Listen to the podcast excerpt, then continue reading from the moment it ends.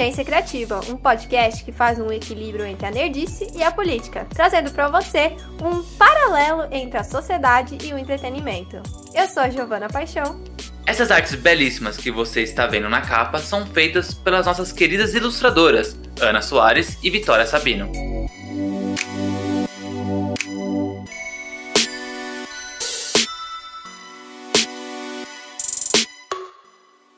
Fique esperto, hein?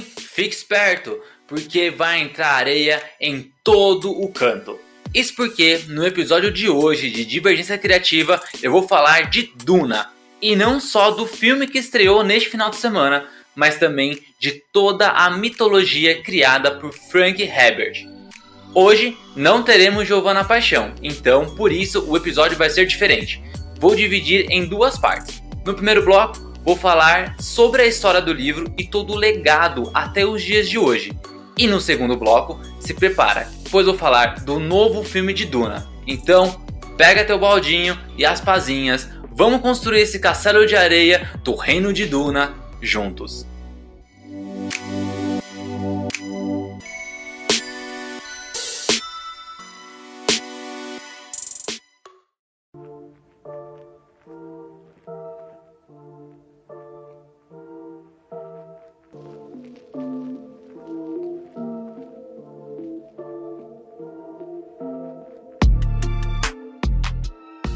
Então vamos começar primeiro pelo livro, né? Assim, acho que a primeira coisa que eu queria muito falar sobre Duna é que é, desde que foi anunciado, né, que o filme seria lançado e não só pelo Denis Villeneuve, nem também pelo grande elenco, né, que eu vou comentar no segundo bloco, mas é, é principalmente pela história de Duna e pela importância cultural que Duna tem é pela cultura pop em geral, né? Pela cultura geek, pela, ficção científica, né? Para as histórias de fantasia. Aqui no Brasil, de maneira geral, as pessoas não estão tão habituadas, né, a conhecerem o Frank Herbert. Eu acho, eu acho isso muito curioso, porque ele é muito importante, né? Eu, eu acredito que ao lado do Asimov, que é o, o autor de Fundação, do Arthur C. Clarke, que é o autor de O Fim da Infância e Uma Odisseia no Espaço, e do H.G. Wells, que é o autor da Máquina do Tempo, o Frank Herbert é um dos grandes autores de ficção científica, né? E aqui no Brasil ele não é tão conhecido, assim. E é muito engraçado que eu vi na internet, assim, muito comentário de pessoas que assistiram Duna e, tipo, não sabia. Pô, mais uma história repetida, né? Pô, mais uma história igual, que na verdade é ao contrário, né? É, as outras histórias que acabaram vindo até primeiro do que Duna em adaptações de filme é, copiaram Duna, né? Referenciaram em Duna. Então isso é muito é muito muito curioso, né?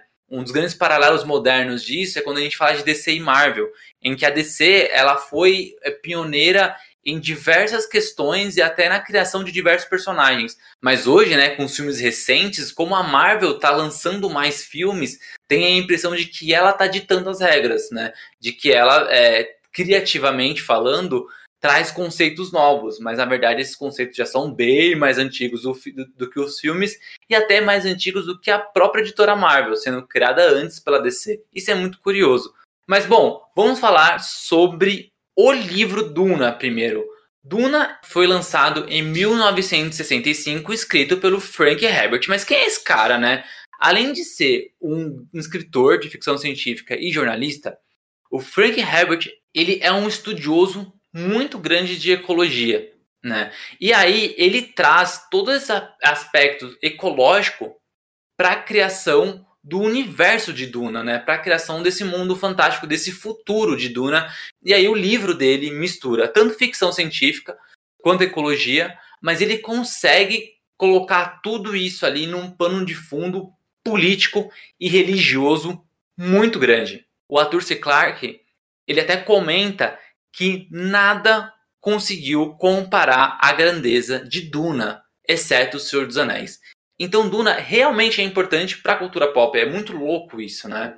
E Duna não parou só com o livro. Na verdade, ele foi uma. A, série original escrita pelo Herbert foi uma série de seis livros, né? É uma sextologia, a gente pode dizer, né? E aí, essa série durou entre 1965 e 1985. Frank Herbert morreu em 1986. Mas a história de Duna não parou por aí. Porque após sua morte, o seu filho, Brian Herbert, ao lado do ator de ficção científica Kevin J. Anderson, continuaram a escrever a história de Duna, com diversos livros que servem como prelúdio e também como continuação da série. Muitos desses livros, aliás, e algumas ideias deles surgiram justamente de anotações do próprio Frank Herbert. No total, foram 15 livros que são divididos em, entre as séries Prelude to Dune Trilogy, Legends of Dune, Collection, Dune 7, Heroes of Dune e Great School of Dune.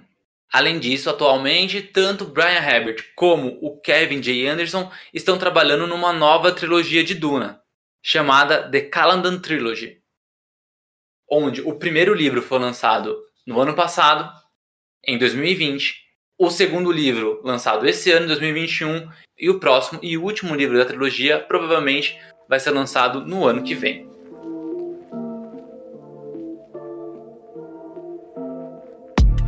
Duna é um nome, né, é um apelido de um planeta chamado Arrax. Esse planeta ele é estrategicamente muito importante para o Império. Né? Nesse planeta tem é, as especiarias, que são substâncias, temperos, né? utilizado para fazer várias coisas, tanto drogas até mesmo alimento. No novo filme de Duna, aliás, é, foi adaptado um pouco disso e não só essa importância das especiarias, mas também ela é utilizada para a criação de um combustível para frotas do Império, dando uma importância muito maior estrategicamente para esse planeta, né, para o planeta Hax. Esse planeta, durante mais de 80 anos, foi governado por uma família chamada os Harkonnens, né? E para iniciar um confronto político, o imperador decide retirar os Harkonnens do planeta de Arrax para colocar a família, né, a casa dos Atreides. E aí sim começa exatamente a história de Duna, onde os Atreides vão governar Duna e os Harkonnens vão tentar retomar o controle de Duna por um golpe de estado que é bem pesado e até mesmo com a ajuda do próprio imperador. A grande questão é que o filho do Duque Leto Atreides, né, o Paul Atreides, protagonista da história, ele é considerado um grande messias e não só um Messias para o povo que vive em Arrakis, né, chamado de Fremen, mas também o Messias de uma seita de bruxas chamada Bene Gesserit, que é a seita em que a mãe do Paul faz parte. Ou seja, além de uma grande história de confrontos políticos, a gente tem também uma história muito pautada na religião, no culto do Messias sendo praticamente uma adaptação futurística de Moisés. E aí você pode me perguntar, como Duna, que é uma história tão importante assim para a cultura pop e para a ficção científica, nunca teve uma aderência tão grande assim nos cinemas e adaptações é, live action. A grande questão é que Duna quase teve um dos maiores filmes de todos os tempos. Né? Faltou muito pouco para esse filme ser produzido, Bem, talvez não tão pouco assim, pois era um filme bem ousado. Isso porque em 1975 a obra quase foi adaptada, escrita e dirigida por Alejandro Jodorowsky. O diretor chileno, que já tinha lançado o filme El Topo em 1970, um faroeste surrealista cheio de cenas de sexo, violência, simbolismo religioso, teve contato com Duna e percebeu ali a proximidade do que ele tinha criado com El Topo com a história do Frank Herbert. Assim, ele quis criar uma adaptação cinematográfica de Duna. Só que o seu filme Duna teria uma diferença muito grande do livro original. A grande diferença seria esse aspecto messiânico do Paul Atreides, em que no filme dele ele seria filho de uma virgem imaculada exatamente como Jesus Cristo. E além disso, o Paul morreria no final do filme e a sua consciência iria, iria se espalhar por toda a Hax e não só pelo povo, mas também pelo planeta, transformando o planeta Hax em um ser senciente que ia sair do universo, quase ali que espalhando a sua religião. Diferente ou não da história original do livro, Jodorowsky foi fundo com a ideia de fazer um filme de Duna. E para ajudar a tirar do papel esse filme louco, chamou uma equipe enorme que ele chamou de guerreiros espirituais. E olha, era uma equipe muito gigante mesmo, cheia de nome muito importante, tanto para aquela época como também nomes que seriam importantes no futuro da cultura pop. Então, ó, primeiramente, ele quis chamar ali uma equipe de design muito, mas muito consistente. E aí ele chamou o Jean Gerard, que é conhecido, né, o quadrinista conhecido como Moebius, chamou Chris Foss, que era conhecido na época por fazer as capas dos livros do Isaac Asimov, e o H.I. Ginger, que era especialista em fazer figuras biomecânicas, né? O Ginger, ele seria responsável por criar as roupas dos vilões dos filmes, ou seja, dos Harkonnens. Além disso, Jodorowsky chamou a banda Pink Floyd para fazer a trilha sonora e os temas principais do filme. E naquela época, Pink Floyd tinha acabado de lançar Dark Side of the Moon. Então você imagina qual era a referência que Pink Floyd ia trazer esse filme. E o elenco, cara, o elenco também era cheio de estrelas, né? A gente teria Orson Welles, que é o diretor e protagonista do Cidadão Kane. Ele seria o Barão Harkonnen. A gente teria o Salvador Dali, que ia interpretar o Imperador Padishah. Bom, o Salvador Dali criou ali várias regras, vários pods, pods e não pods para participar do filme, mas mesmo assim o Jodorowsky queria muito que ele tivesse no elenco e como protagonista do filme, porque né, meritocracia tá aí, né, meus amigos, teria Brods Jodorowsky, o filho do próprio diretor. Bom, beleza, né? Que era uma criança de 12 anos, então ele realmente ia fazer um Paul Atreides bem jovem. Vale lembrar que no livro o Paul tem 15 anos de idade. Diferente das versões seguintes cinematográficas, onde eles pegavam um ator ali mais velho. No caso da adaptação do Jodorowsky, seria até um ator mais jovem, né? O filho dele tinha só 12 anos. Para completar o elenco, teria David Carradine, Gloria Swanson, Kinner e, pasmem, Mick Jagger. O filme não era tão caro assim, né? Ele estava sendo estimado em 15 milhões de dólares, que na época era um valor ok para um filme de esporte, né? O produtor, que era o Michael Seidou, ele já tinha conseguido ali por volta de 10 milhões, então faltava pouco para ele conseguir viabilizar esse filme, às vezes só ali uma parceria com uma produtora e também uma, uma, uma distribuidora que ia conseguir mandar o filme para toda a região dos Estados Unidos, né? Só que o projeto não foi para frente, pois Jodorowsky queria fazer um filme cerca de 10 a 12 horas de duração. E os estúdios, obviamente, pediam para ele fazer um corte de duas horas. Jodorowsky não quis abrir mão de várias coisas que ele fez no roteiro e, obviamente, ficou completamente inviável seguir com esse filme. Mas os conceitos desse filme foram tão, mas tão, tão importantes que ele, mesmo tendo sido arquivado, reverberou por toda a cultura pop depois. Conceito que depois foram vistos em Star Wars, Star Trek, Indiana Jones e os Caçadores da Arca Perdida, O Exterminador do Futuro e Flash Gordon. E não só isso, né? O diretor de efeitos visuais do, de Duna, do, do Jodorowsky, era o Dan O'Bannon. Para quem não lembra desse nome, ele é roteirista de Alien, o oitavo passageiro. E ele só escreveu esse filme porque ele havia vendido tudo para ir para Paris fazer parte da produção de Duna. Obviamente, o filme não aconteceu. Ele teve que voltar para os Estados Unidos com uma mão na frente e outra atrás.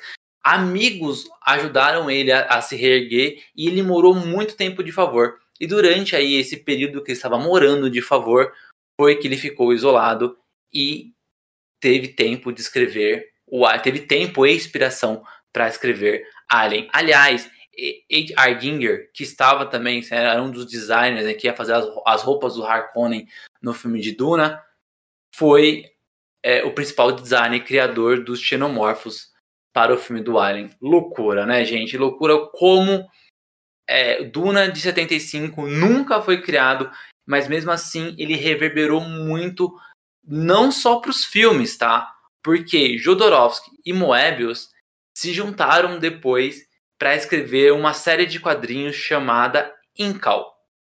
E essa série tem como influência vários conceitos criados para o filme de Duna de 1975. Para quem não conhece Incal, os dois primeiros arcos de histórias foram lançados aqui no Brasil pela editora Devir. E recentemente a editora Pipoca Nankin está relançando também essa série, né? Aí cada arco de história é um volume, então é um total de três volumes, onde o último é completamente inédito no Brasil. É, eu recomendo, é um dos melhores quadrinhos já feitos e, e com certeza também é uma das grandes referências de quadrinhos europeus.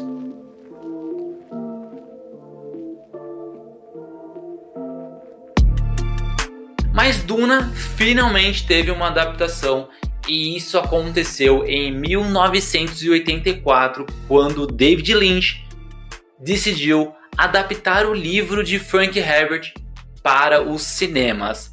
Só que Duna chegou bem atrasado. Em 75, com Jodorowsky, Duna seria completamente novo, porque tudo que o roteiro arquivado acabou influenciando, principalmente nos cinemas, o filme de 84 veio depois disso tudo, veio depois desses conceitos. Então Duna, ele acabou se tornando ali, né, em 1984, já um filme velho, né? Um filme em que tudo que ele apresentou já tinha sido feito nos anos anteriores, principalmente depois de 77 com Star Wars. Sem dizer que o filme já tinha efeitos visuais ruins para a época. E ruim mesmo, gente tem, tem um lance na história que, que as pessoas que lutam, elas têm ali um, um escudo energético em volta do corpo. E a solução que o David Lynch encontrou para o escudo é péssima. É, é, não dá nem para entender direito o que está acontecendo é, nessas cenas de lutas que tem um escudo. Em todo caso, o filme ele adapta o primeiro livro inteiro do Frank Herbert, que já é um livro bem extenso, né? Essa última versão da Lef tem quase 700 páginas. Então, o, o David Lynch tentou condensar toda essa história em um filme só. O que acontece é que, além de ter ali algumas mudanças na história que são ah, bem ridículos até para a gente lembrar, como por exemplo aquele grito de, ah, sei lá, eles têm um, uma, um soltam um ki de uma forma estranha que eles colocam isso no filme para ser a grande arma que o Paul Atreides tem. O filme ali precisa tomar vários atalhos para conseguir contar toda a história. Então, principalmente na segunda metade do filme, as coisas acontecem extremamente atropeladas e rápidas para que o David Lynch consiga fechar toda a história de Frank Herbert.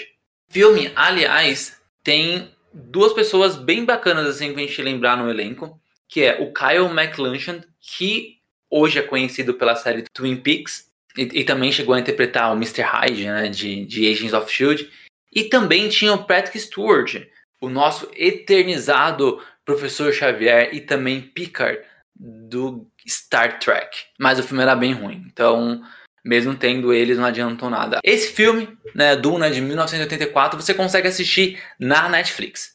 Bom, e Duna não parou por aí, as adaptações continuaram. Mas demorou muito pra gente ter um novo filme de Duna, ou uma nova adaptação, uma nova versão live action de Duna. Isso porque o filme de 84, como a gente comentou, ele já foi, né? Já era um filme datado, ele já era um filme que ele chegou com uma proposta já antiga e com efeitos visuais bem ruins já, da, já pra época, né? Então ele meio que enterrou a franquia. Em 2000, a franquia volta, mas agora na televisão, com uma minissérie da Sci-Fi. Essa minissérie ela conseguiu adaptar melhor, né, distribuir melhor a história do primeiro livro do Frank Herbert, né, e também tinha ah, alguns pontos interessantes ali no elenco, como, por exemplo, o William Hurt, que era o Duke Leto Atreides. Para quem não se lembra, o William Hurt é atualmente o General Ross dos filmes da Marvel. A série da Sci-Fi, ela foi super importante, ela foi indicada para vários Emmys, foi uma série bem bacana que chegou a ter uma segunda temporada chamada Children of Dune. E essa segunda temporada ela adaptava os dois livros seguintes da, da, da sexologia do Frank Herbert, que era Dune Messiah e Children of Dune. Porque esses, esses dois livros eles eram mais curtos mesmo, eles não eram tão é, é, cheios de páginas de histórias como o livro original. Essa segunda temporada foi lançada também na Sci-Fi em 2003 e tinha o James McAvoy como o Leto Atreides II, o que era né, o neto do Duque Leto Atreides. James McAvoy novão ali fazendo uma das dos primeiros papéis deles na televisão antes dele ser reconhecido aí como um ator que já fez tanta coisa, né? Fez a série de filmes Fragmentado, né? Fragmentado e Vidro, é, fez também o Professor Xavier, né? Na segunda versão do, do Xavier no filme dos X-Men e ele também faz a voz do Sandman no audiobook lançado recentemente pela DC. No próximo bloco eu vou falar sobre o novo filme de Duna. Será que ele é tão bom assim? Será que ele consegue colocar novamente o nome Duna aí nas, de uma forma importante dentro da cultura pop, né? Será que ele adapta bem o livro? Será que ele é parecido? Será que ele não é parecido? Será que ele muda muito? Será que ele conseguiu condensar o livro inteiro num filme só? Ou fez igual o David Lynch, que teve que correr horrores?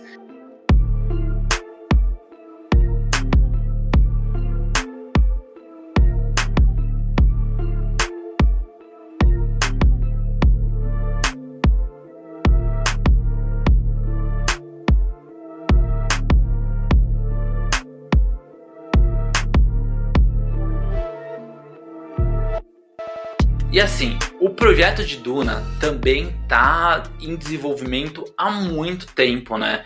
Desde 2011, pelo menos, se fala de um filme de Duna por N motivos, seja roteiro, seja direção, seja orçamento, ou mesmo desinteresse de estudos. A própria Paramount chegou a cancelar e engavetar um projeto de Duna em 2011. Né? É, os filmes não saíam. Então, mais uma vez, né, a gente teve lá o filme de quase saiu em 75, e a gente teve o filme de 84 que não foi bom, e aí esperou mais alguns anos para 2000 e 2003 a gente ter ali a, as duas minisséries que adaptavam os três primeiros livros, e aí a gente tem mais um hiato gigantesco onde Duna é lançado, e Duna era para ter saído em 2020, né, no ano passado, mas por causa da pandemia o filme saiu com um ano de atraso, vindo só agora em outubro de 2021. E aí, mas em tempos ainda de, de pandemia, né, a gente está se vacinando, a gente está é, se imunizando, mas será que dá para ir para o cinema? E eu falo, olha, Duna vale muito a pena numa tela grande. É um filme muito bonito, né? A gente sabe de, de como está a situação financeira, né? Como está a situação econômica do Brasil, mas se você puder tiver como assistir a Max, também é melhor ainda, porque realmente é um filme muito bonito. Duna, né, é, dirigido por Denis Villeneuve, é muito diferente dos filmes de ficção científica que a gente está acostumado de ver, principalmente nessa nova era Marvel, né? Nessa nova era da Disney, com Star Wars e filmes como Guardiões da Galáxia, por exemplo. Porque ele não tem um aspecto dessa ópera espacial, né? Ele tem realmente uma, um, um aspecto de ficção científica, mas ele não foca nas máquinas, ele não foca naquela estrutura futurística que a gente está muito acostumado em ver, né? Tecnologia de ponta e tudo mais que a gente vê muito nos filmes de ficção, né? Que a gente está acostumado em ver em Matrix, por exemplo. É, na verdade, Duna ele foca diretamente nas questões religiosas e nas questões políticas. E Villeneuve consegue trazer isso né, do, do livro do Frank Herbert.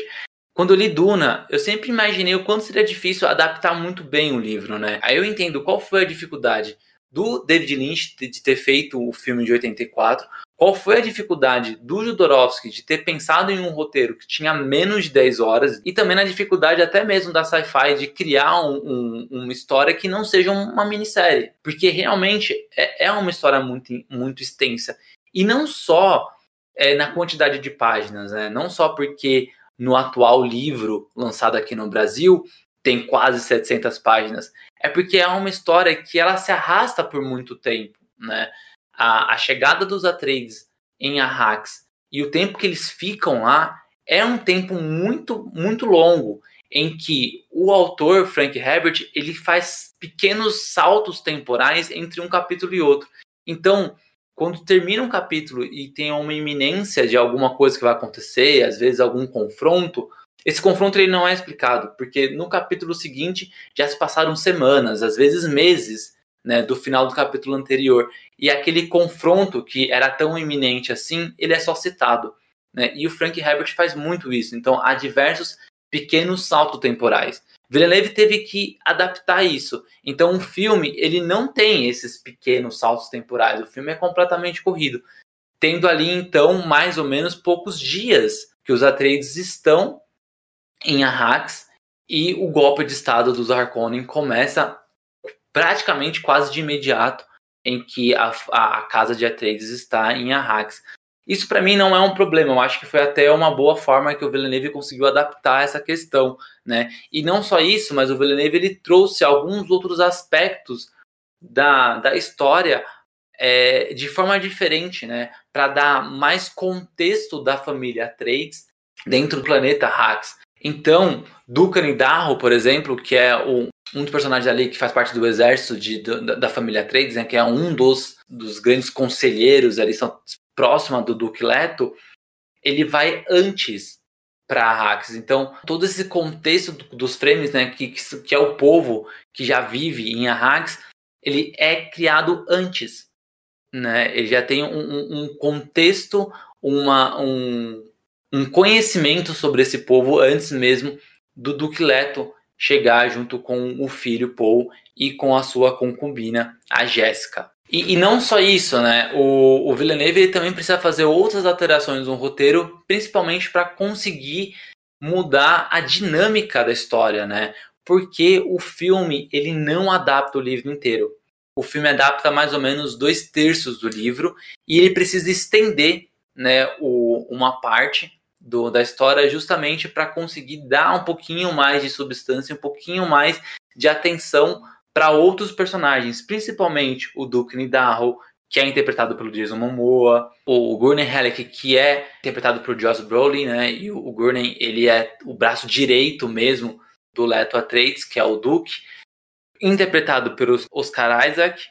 E outra personagem também que ganha ali um, uma importância muito grande é a doutora Keynes, né? Que no, no, no livro, na verdade, é um homem, mas além dessa mudança de gênero também é uma mudança de importância na história, né? Essa, essa alongada que o Villeneuve dá na história dá muito mais consistência para a personagem vivida pela Sharon Duncan Brewster. Infelizmente, toda essa, essa consistência para os personagens que estão próximos dos Atreides, né? Aliás, é, o protagonista, né, o Paul Atreides, é vivido pelo Timothy Chalamet, e a, a mãe dele, a Rebecca, a Jéssica, é interpretada pela Rebecca Ferguson, e eles têm ali uma grande importância na trama, eles ficam é, é, conseguem dividir muito bem o protagonista, mas o Timothy, ele realmente é, é, rouba a cena, ele consegue entregar muito bem ali, principalmente na, na, na, nas partes mais dramáticas. Né? Então, toda essa nova criação ali de contexto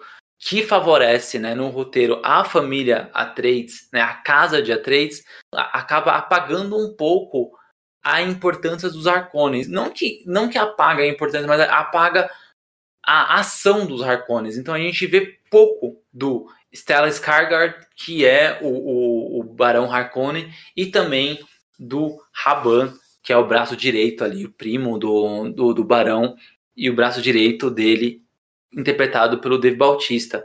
Então a gente acaba não vendo muito das ações do Harkonnen porque as mudanças no roteiro comparado ao livro acaba dando mais enfoque para casa trades. É, vou ser muito sincero que eu não vejo isso como um problema, tá? Eu acho que até é interessante ter essa essa mudança, né? E o filme ele fica bem evidente que é uma primeira parte, né? Você começa com o nome do filme mesmo, a apresentação dele é Duna, a primeira parte. Então a gente entende que é, provavelmente uma segunda parte vai dar mais substância para os Fremen e para os Harkonnen, né?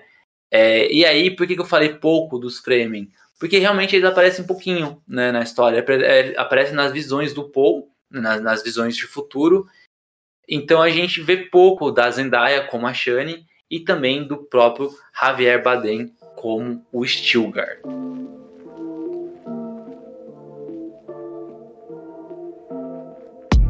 Mas aí, vale a pena ver Duna?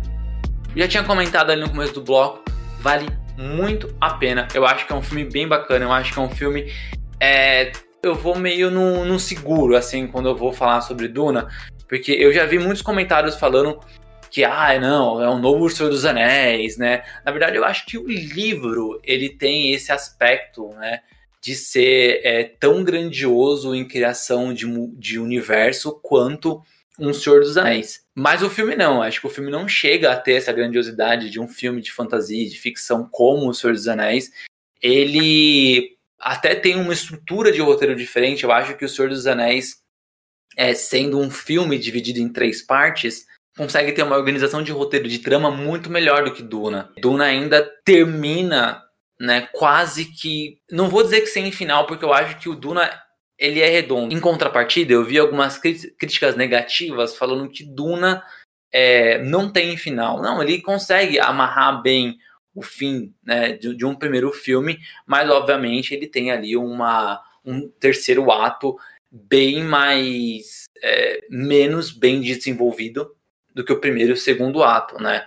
Então eu não acho Duna um grande problema, como eu já vi em muitas, muitas críticas, mas também não acho ele é, o Senhor dos Anéis da nova geração. Mas é sim um grande filme de ficção científica e ao mesmo tempo eu acho que é um grande filme que consegue colocar as questões políticas e questões religiosas é, muito bem expostas. Eu acho que o, o Villeneuve ele foi muito muito assertivo, né? Acho que ele foi muito competente em conseguir emular as ideias do Frank Herbert, né?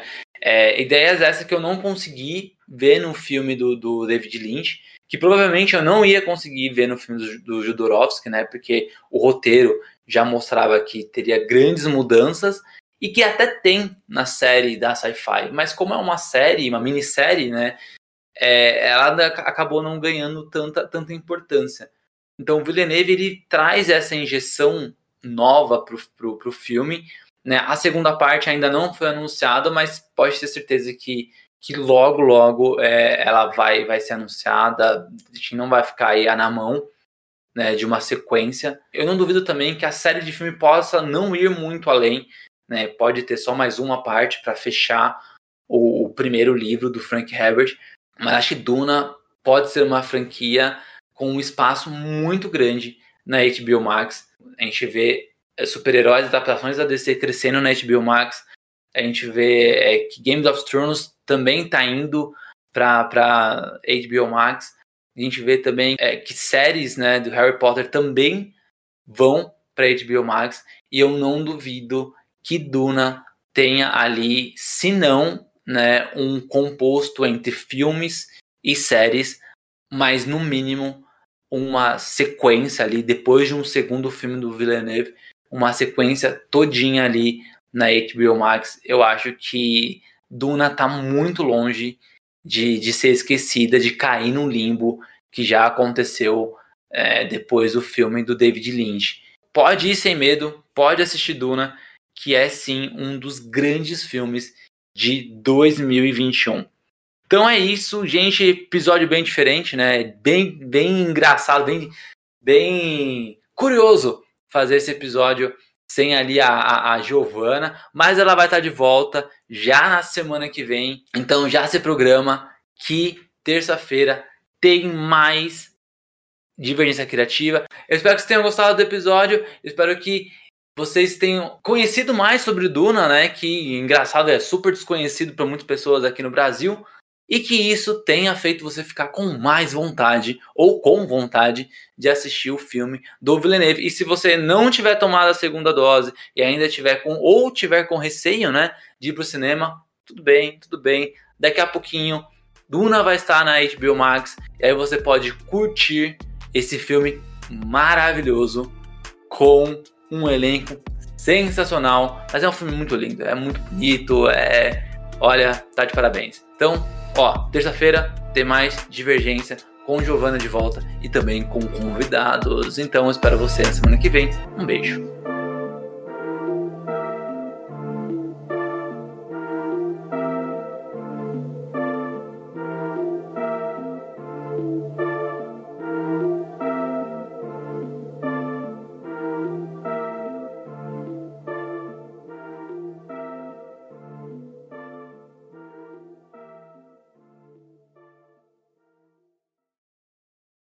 Você acabou de ouvir esse episódio maravilhoso e não sabe mais o que pode fazer da sua vida?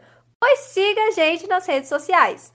Podcast, arroba Divergência Criativa, ilustradoras, arroba anarte.soa, com dois N's, e arroba itsartv. Apresentadores, arroba Tico, underline Pedrosa, e arroba paixão.gil. Entre também no nosso site, divergenciacriativa.com.br. Te vejo na próxima!